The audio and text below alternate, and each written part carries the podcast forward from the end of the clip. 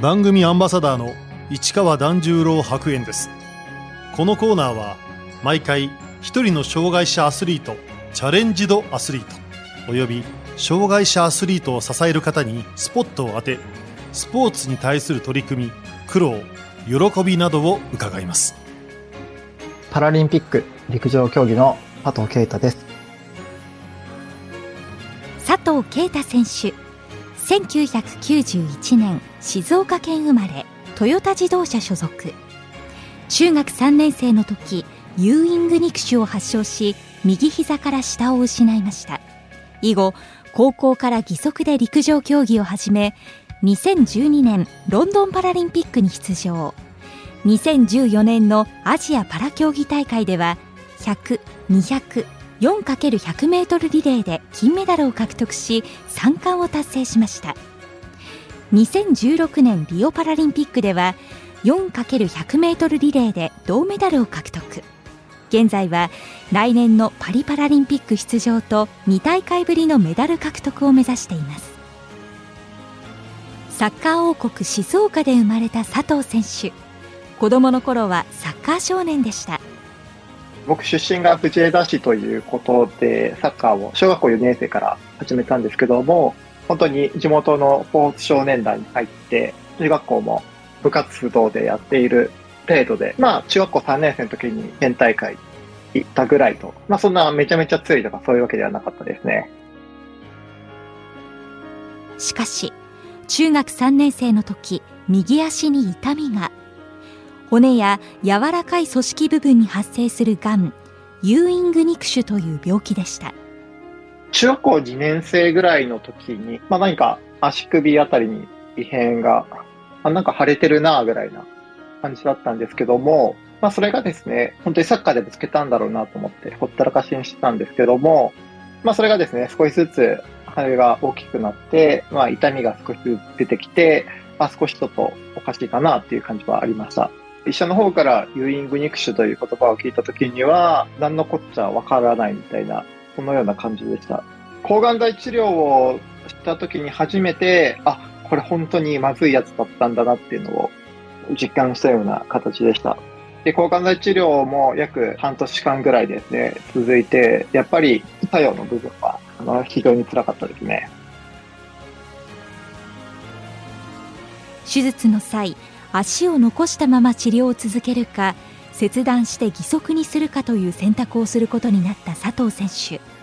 残す方法もあったんですけども再発の可能性が高くなるっていうのとリハビリ期間がなくなる。そしてあと運動というものが、まあ、これから難しくなるだろうという理由だったので義足にしてしまった方が、まあ、再発の可能性も少なくなるし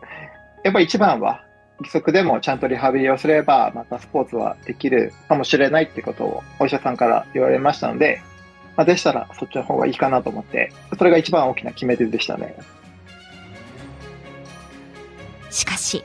義足での生活は慣れるまでが大変でした。最初はですね、義足が足に合わなくて、やっぱりすぐに傷ができてしまって、ずっと痛い中歩いてるような感じでしたので、何か生活をするのがすごい嫌というか、本当に歩きたくないなっていうのが、やっぱり最初の感想でした。義足をつけ始めた時は、周りの視線が気になりました。僕は隠してました。やっぱり、あの、見られるのがすごい嫌でしたね。お医者さんからはあらかじめ気持ち的な部分は辛いところがあるかもしれないというふうなお話を伺ってたんですけども、まあ、それも自分のなんか気持ちを強く持てば、まあ、それぐらい、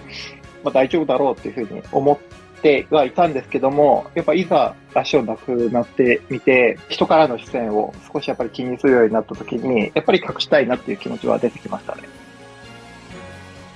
高校に進学してから義足で陸上を始めた佐藤選手。そのきっかけは？もう本当に走るきっかけは、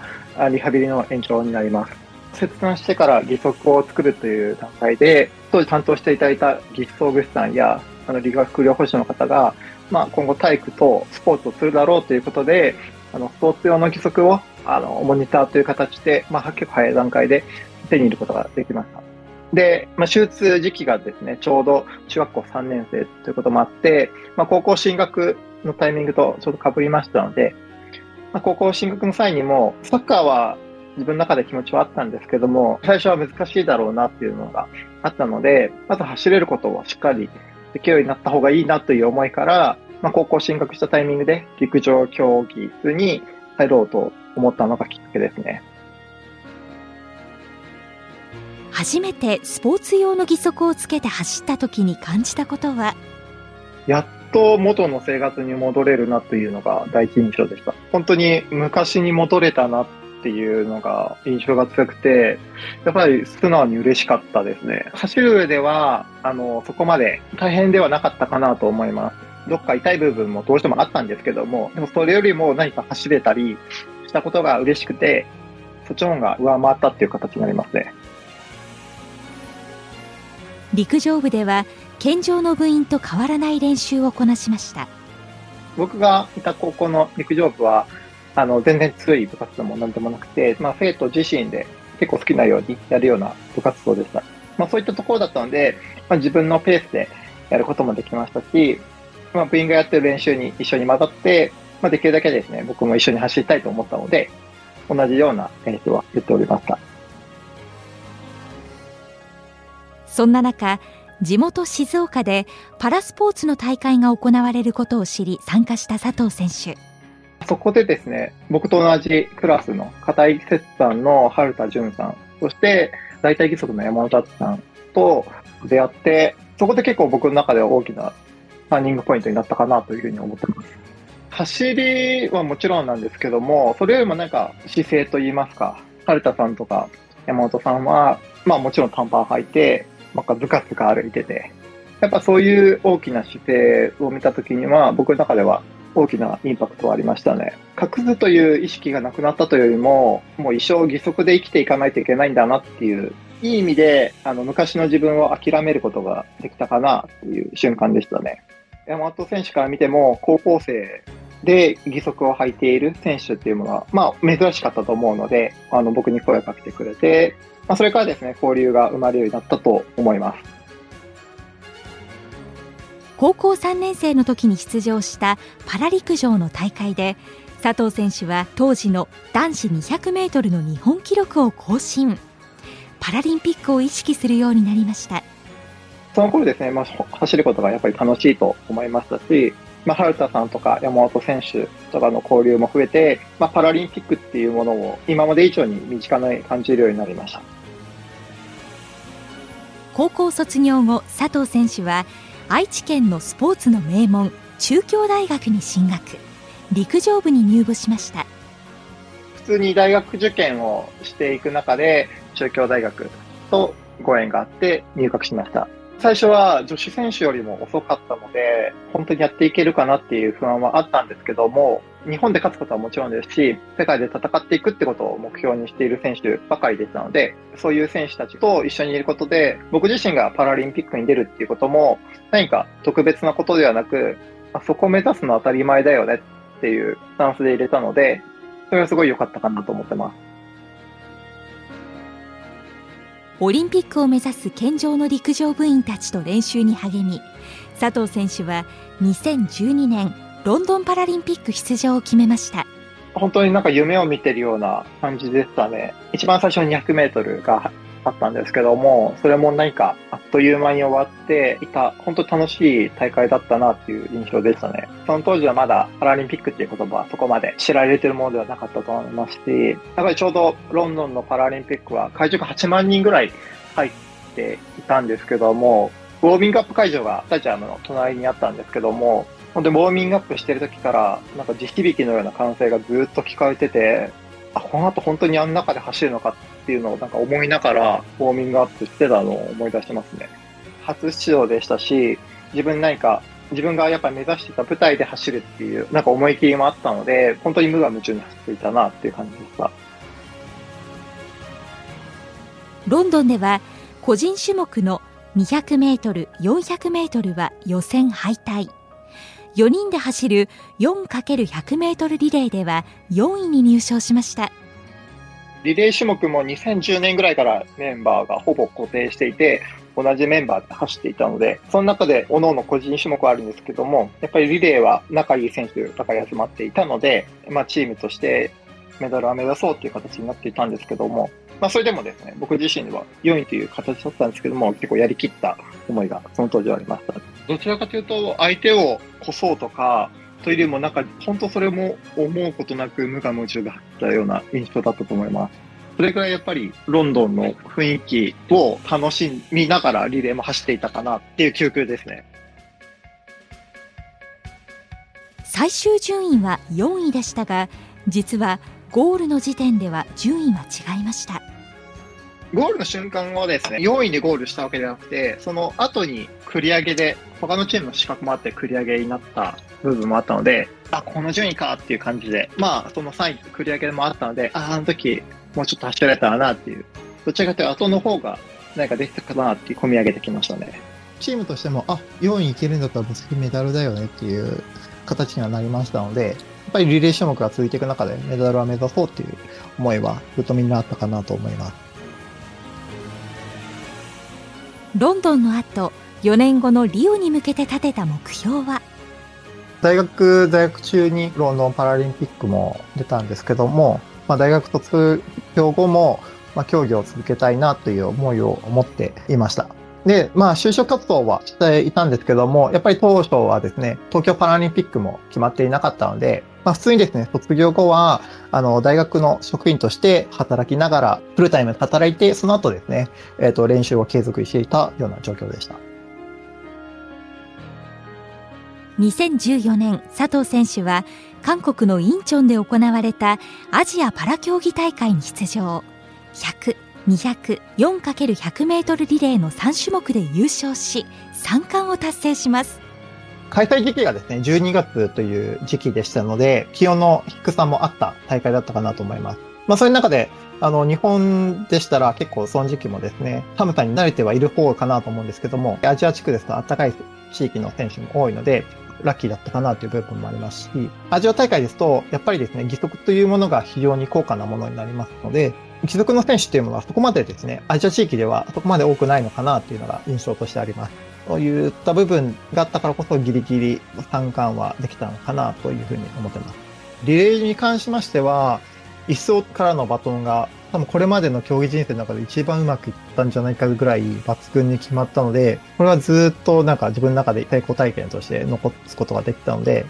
で、リレーも、あの、当時最終種目でしっかりあの、走ることができたので、それは、あの、自分の中でいいイメージが残ったかなというふうに思ってます。まあ、ある程度自信になったかなというふうに思ってますね。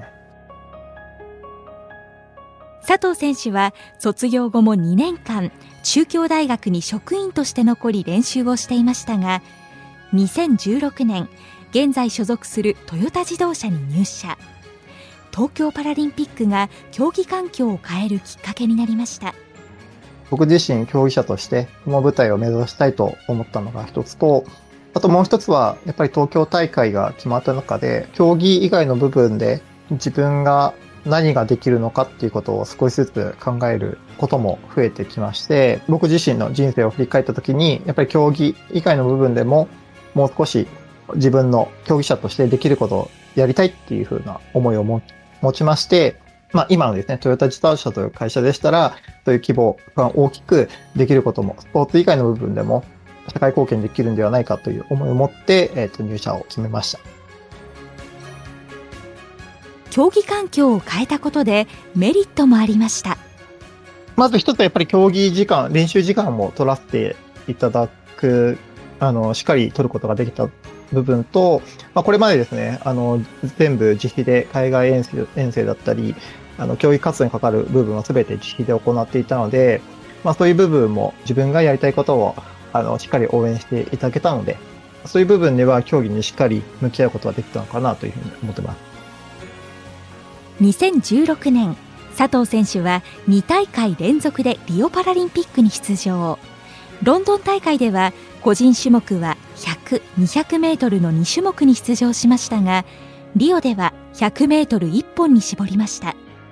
やっぱり100メートルで戦いたいっていう思いがその当時すごい強かったので、あと、あの、僕自身リレー要員という形でリオデジャネイロパラリンピックに選ばれましたので、100人100走って疲労感があって、あの、リレーで足を引っ張ってしまうと申し訳ないので、まず自分の思いのある100メートル、そして、あの、疲労感が少ないように200はやめようかなという思いがあって、100人選びました。佐藤選手は100メートルの予選で11秒77と日本記録を更新しながら決勝には進めませんでした自分自身がベスト出してもあこんだけ離されるんだっていう思いは感じましたね日本記録は100メートルで更新することができたのでまあ、調子は悪くないんだなっていう自信はできましたし、調子は悪くないのであれば、やっぱり今度はリレーでやってやろうっていう思いは、その当時ありました。4×100 メートルリレーでは、第2走者を担当した佐藤選手。前回の4位からメダルを狙うために、他のメンバーとはどんなトレーニングをしたんでしょうか？定期的にですね、合宿を行っていて、まあ、それもですね、自発的に、あの、この日やろうよという形で集まってできていたので、モチベーションはかなり高くできてましたし、あの、ずっと継続して、何年もかけて継続してできていたようなメンバーですので、これまで作ってきたものを最後調整するという形で進めることができたので、あの、合宿を行った際にしっかりまとまることができたかなというふうに思います。比較的仲いいメンバーになりますので、もちろん、あの、練習もしますし、それ以外に、あの、ご飯行ったりしてコミュニケーションは、あの、いつでも取ってるような状況でしたね。走る順番は、1走が腕に障害がある芦田一選手、2走が義足の佐藤選手、3走が義手の田川智樹選手、アンカーが義足の山本篤選手に決まりました。実は大会直前、佐藤選手の前後を走る1走と3走の入れ替えがありました。直前の合宿で変わりました。僕の中ではそこまで心配はなかったですね、まあ、それもやっぱりこれまで継続していたことがあったので変わってもちゃんと直前に練習すればうまくいくだろうっていう思いは僕の中ではありました健常のリレーではバトンを使いますがパラリンピックでは違う形で次のランナーにつなぎます両手欠損の選手もいるので、バトンを持てないということで、基本的には手によるタッチになります。そこの部分はやっぱり念入りに行って、僕はですね、比較的自信を持って大会に臨むことができました。どう頑張ってもタイムで見ていくと4番になるっていうのが、もうほぼほぼ見えていたので、だったら、まず必ずミスをしない。あの、失格にならない。その上で自分たちがやるべき走りをしよう。で、それでどう転ぶかは相手次第なので、まずは自分たちがやるべきことをしっかりやろうっていう認識を全員持っていましたね。メダルを目標に臨んだリオパラリンピック 4×100 メートルリレー。レース前、メンバー4人の間で誓い合ったことは？もうやることやろう。ミスなく行こうって感じでしたね。佐藤選手は第2走者として出場。一走の腕に障害を持つ芦田一選手からタッチを受けてスタートを切りました。芦田選手も大きく、あの、遅れることなく、あの、いい順位で来られていたので、僕自身もですね、タイミングも問題なく出れたかなと思います。3走の義手で走る田川智樹選手につなぐまで佐藤選手はどんなことを考えて走っていたんでしょうか？基本的に考えてなかったと思います。夢中に走っていたと思いますね。隣のレーンの選手はいたんですけども、隣のレーンの選手の方がですね、結構速い選手だったので、離されるんじゃないかっていう想定はしていたんですけども、思ったよりも遠くにいないなっていう印象が受けましたね。田川選手につないだ後、トラック上でレースの行方を見守りました。でもカーブでしたので、ちょっと、あの、順位が結構ごちゃになっていたので、少し見づらかったんですけども、あとはもう、先輩方にお任せしようっていう形でもう見守るだけでしたね。アンカーの義足のランナー、山本篤選手が走っている時は、いや、もう行ってくれっていう思いと、つなぐとこはもうミスなく行ってほしいなっていう思いと、あと篤さんも頑張ってくれっていう思いでずっと見届けてました。願いも虚しく日本は4着でゴールインまたしてもあと一歩3着には及びませんでしたあまあ、想定通りではあったんだけども、やっぱり悔しいなっていう思いはありましたね。ところがその直後にドラマが起こります。なんとレース後に1着のアメリカが失格の判定日本は繰り上げで3着となり銅メダル獲得となりました、4人に集まってインタビューを受けてる時ですね、インタビューを受けてる時に、あれちょっと待ってくださいみたいな情報が入って、そこで話を伺いました。やっぱり自分たちとしては、まあ、やりきった部分があったので、まあ、その中で、まあ、届かなかったらしょうがないなっていう思いはあったんですけども、でもですね、自分たちが失敗がなかったからこそ、この3位っていう順に行けたので、まあ、それはですね、やっぱり自分たちがしっかりやってきたことが、あの、つながったんだなっていうのありましたし、そういう形、どんな形でも自分たちが目指したメダルっていうものが届いたので、まあ、良かったなっていう思いはありますね。初めてパラリンピックの表彰台に立った佐藤選手メダルを手にして感じたことは？表彰台に立った時は、あ、本当にパラリンピックでメダル取ったんだっていうのがすごい印象でしたし、やっぱりメダルの重さもこれまで感じたことない重さだったので、あ、これがパラリンピックのメダルかっていうのをすごいしみじみと感じてましたね。やっぱりメダルは、メダルというのはあくまでも自分たちがやったことの形でしかないので、やっぱり自分たちにとっては、メダルを取るってことよりもやっぱ3位になって表彰される立ち位置に立ったってことが一つの目標で、やっぱりメダルはその結果をみんなで共有するためのものなんだなっていうのをすごいメダルを取って感じましたし、で、メダルはやっぱり触ってもらって、他の方につけてもらって、なんぼのものだなっていうのをすごい感じましたね。リレー種目で銅メダルを勝ち取ったリオパラリンピック次の東京パラリンピックに向けて佐藤選手はどんな目標を立てたんでしょうか？自国開催というところで、まあ、そこの部分で予選敗退になった100メートルで、その決勝を目指したいという思いを持って取り組んでいこうという形をとっていました。ところがコロナ禍で大会は1年延期。練習もままならない状態となりモチベーションの維持に苦労したそうです。東京大会が本当に行われるのかどうか確定しないままずっと進んでいたので、何か、もちろん自分の中ではあることを想定して、そこで勝つためにトレーニングを継続していたんですけども、はっきり定まんなかったなっていう、何かふわふわした状態が拭えなかったのかなっていう、振り返ってみると思いますね。最終的に佐藤選手は東京パラリンピックの選考から漏れてしまいましたあの、漏れた時はやっぱり悔しかったので、自分の中ではきっと見ないんだろうなっていうふうに、東京大会見ないんだろうな、悔しいので、そのような気持ちでいたんですけども、でもやっぱいざ始まってみると、やっぱりこれまで一緒に戦ってきた仲間が活躍している舞台だったので、やっぱり思わず見てしまいましたし、そこにまあ素直に応援したいっていう気持ちを持って見てましたね。東京パラリンピックを見ていて佐藤選手が感銘を受けた選手が2人いますどちらも義足の選手でした山本篤選手と、あと、走り高跳びの鈴木徹さん。この二人の姿は、すごい、僕の中で印象に残っていて、本当その二人が、あの、義足界の陸上を作っていったと言っても過言ではない二人なんですけども、その二人の姿がすごい対照的でした。徹さんは本当に何か、なんかずっとニコニコしながら楽しそうに競技をやれていましたし、山本さんは本当になんか危機迫るような感じで競技をやられていて、時代を作った二人のこの何か対照的なあの姿っていうのはすごい印象に残ってますね。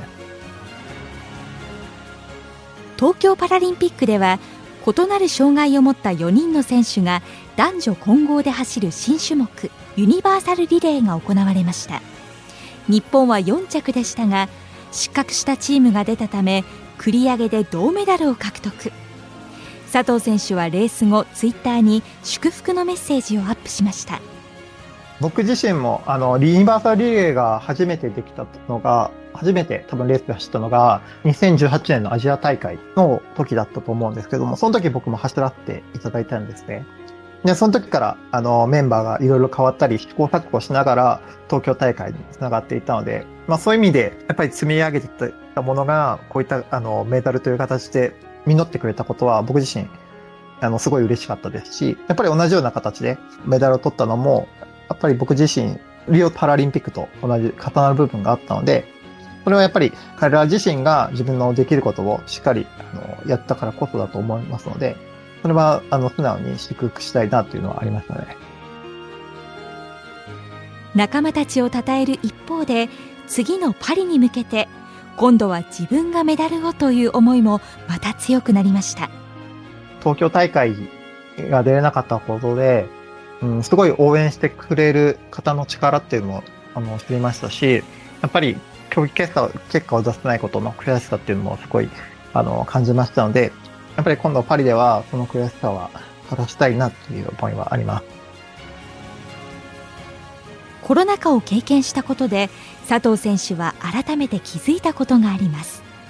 人生において自分ではどうしようもできないことってあるんだなっていうのを感じましたしそれをどう向き合うかがやっぱりあの人としてのあの力量なのかなっていうのをすごい感じましたそういう不条理を自分自身がどう捉えてどう行動するかっていうのが一番大切なんだなっていうのを改めて気づきました。理想の走りを追求する上で義足の研究にも熱心に取り組んでいます。佐藤選手にとってベストな義足とは一言で言うとどんな義足なんでしょうか？義足ということを感じさせない義足ですかね佐藤選手の義足を作る義肢装具士はスポーツ義足のスペシャリスト沖野敦夫さん。10年以上も佐藤選手の希望に沿った義足を作り続けてきた競技人生に欠かせないパートナーです。結構やっぱり僕自身主観的な部分が多くなってしまうので義足さんは結構悩ませてしまうかなと思います。なんかこうバインと反発させたりとかこの動きを作りたいんですよねとか、結構抽象的な部分ではあるんですけども、できるだけですね、自分がやりたい感覚を、まあ、素直に話すようになってますね。今、自分が選べる選択の中では、まあ、最善のものはできているかなというふうには思ってます。その他にも佐藤選手は最新のテクノロジーを使った競技用義足を開発しているベンチャー企業サイボーグとも提携新たにできた施設新豊洲ブリリアランニングスタジアムで最新の義足をつけて走りデータの提供や意見交換も行っています。今ですね拠点の方をすでに東京の方にしていましてブリリアは活動の拠点となってます。義足がどんどん進化していくとパラリンピック選手の記録がオリンピック選手の記録を上回ることも予想されています。一部の種目ではすでに起こっていますが佐藤選手は義足の未来についてどう考えているんでしょうか？現状と世界記録で100メートルに1秒ぐらい差があるんですけども、またどんどんどんどん変わってくるなと思いますし、あの、何かしらの理由で足を失うことになるかもしれないんですけども、才能のある選手が義足を使ってすごい記録も出すってこともあり得るんじゃないかなというふうに思ってます。義足のランナーがもっとたくさん生まれるようサポート事業にも積極的に関わっている佐藤選手。2017年サイボーグの遠藤代表とともに新豊洲に義足の図書館を立ち上げました。最新の義足を図書館のように希望者に貸し出すプロジェクトです。やっぱりどうしても義足というものが非常に高価で義足を使っているけども走ることが難しいっていう方にも誰でも走るようにしたいっていう思いが、まあ、こういった形で義足の図書館という形でレンタルできるようにしたいなっていうことがきっかけです。生まれつきの人でしたら、やっぱり初めて義足を使って走って、本当に未就学児の子とかは義足つけたらもうずっと何回も何回も走ってくれる子もいましたし、数十年ぶりに義足をつけて走ることができたっていう方もいて、で、それでみんなやっぱ喜んでもらえる姿を見たときには、すごい嬉しい気持ちになりましたし、やっぱり走るっていうものがそれだけいろんな人にとって肩肘張らずできる、すごい敷居の低い運動なんだなっていうのを感じました。義足を開発するベンチャー企業、サイボーグ遠藤代表と共同で、東京新豊洲に義足の図書館を立ち上げた佐藤選手。義足で走ってみたいという人に図書館のように競技用義足を貸し出し実際にその場で走ってもらうプロジェクトです。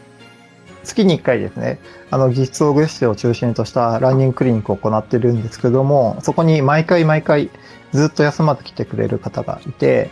まあ、それだけですね、走ることに対して喜びを感じてもらえるっていうのかなと思いますし、もちろん陸上競技をの後選んでくれる子もいれば、走ることをですね、本当に体育だけやったり、他のスポーツを使う中で走ることを選択したり、これまでできなかった走るということが、一つ生活の中で選択として増えるきっかけになったのも、やっぱりいろんな方々を見ていくと感じれるので、それはすごい嬉しいなというふうに思います。2017年にこのプロジェクトが始まってすでに5年以上が経ちました徐々に成果も生まれています。初めて来た時には小学生だった子とかが毎回来てくれて少しずつ大きくなって部活動を選んでいく中で陸上部を選んでくれる子とかも増えてきてくれましたね。佐藤選手にとって義足の図書館は恩返しのプロジェクトでもあります。僕自身も15歳の時に、あの、スポーツ用の義足をつけて走ることができたのも、やっぱり、その当時お世話になっていた技術総合士の方だったり、理学療法士の方々が行動してくれたことがきっかけで僕自身もこうやって走るストーリーを作ることができたので、まあ、今度は僕が大人になって手を差し伸べてあげる番になれたことは、なんかすごい嬉しいなと思いますし、まあ、それがある意味、あの時僕を助けてくれた方々への、ま、恩返しになるんじゃないのかなっていうのは、この年になるとすごい感じますね。義足の図書館で義足を借りて走るためにはどうしたらいいんでしょうか？豊洲にある新豊洲ブリリアランニングスタジアムに、あの、義足の図書館というものが、あの、併設されてますので、いつでも義足を使って走ることができます。時には地方へ出張することもあるというこの義足の図書館。佐藤選手は今後、この活動をもっと大きく広げていきたいと考えています。あの、これまで継続していた、特に義足の図書館のような形での部分というのは、やっぱり僕自身のあの過去の経験からにしても、やっぱりスポーツを始める大きなきっかけを作りたいなと思いますし、やっぱりスポーツが当たり前になっていくことで、僕自身義足になった時、隠したいなとか嫌だなと思った印象っていうものを、やっぱりこれからもっともっと変えていきたいな。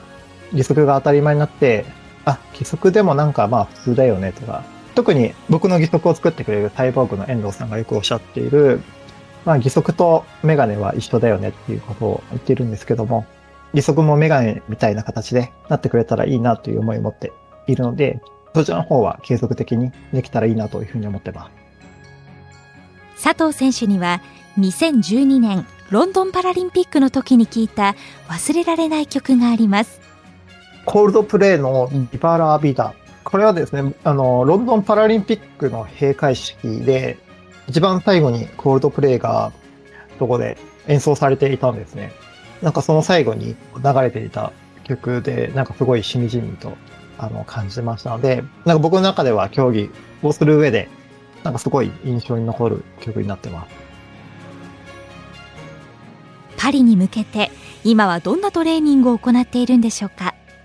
今はですね、まあ冬の時期になりますので、あの、強化練習期間によって、まあウェイトトレーニングだったり、あの、遅い速度なんですけども、しっかり距離を走る練習をしているような状況で。トレーニングは、あの、今のコーチとも4年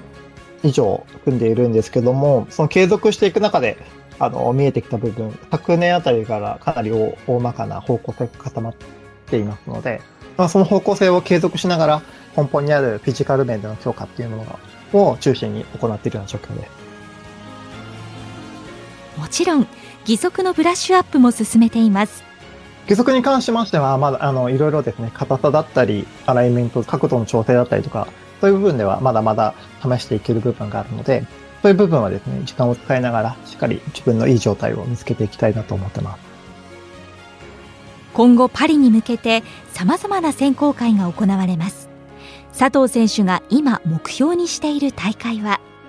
？2023年の7月にあのパリであの世界選手権が行われます。まあ、まずはパリの世界選手権の出場を目指していきたいなと思うんですけども、まずは国内のですね、4月末の大会に目指して取り組んでいきたいなと思いますし、パリの選考っていうものは、あの、おそらく今シーズンから、あの、ずっと続きますので、まあ、年間を通して、あの、高い、あの、水準で走れるような形で取り組んでいきたいなと思ってます。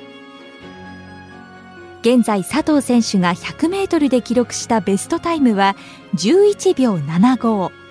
これを10秒台に縮めるのが大きな目標ですアスリートとしては、やっぱり100メートルを10秒で走るっていうものは自分の中でずっと掲げている目標になります。これやっぱりパラリンピックでメダルを取る上では絶対必要なタイムですし、やっぱり陸上競技のいいとこは、やっぱりどんな体型をしててもタイムというものが全てで、まあそんな中で足がないけど足が速いっていうものが僕の中ではすごい好きなフレーズでして、足がなくてもこんだけ速いんだとか、そういったなんか印象だったり、あの、インパクトっていうものは、何か人の思いとか、人の考えというものを変える大きなきっかけになるんじゃないのかなというのは、僕の中でずっと考えているので、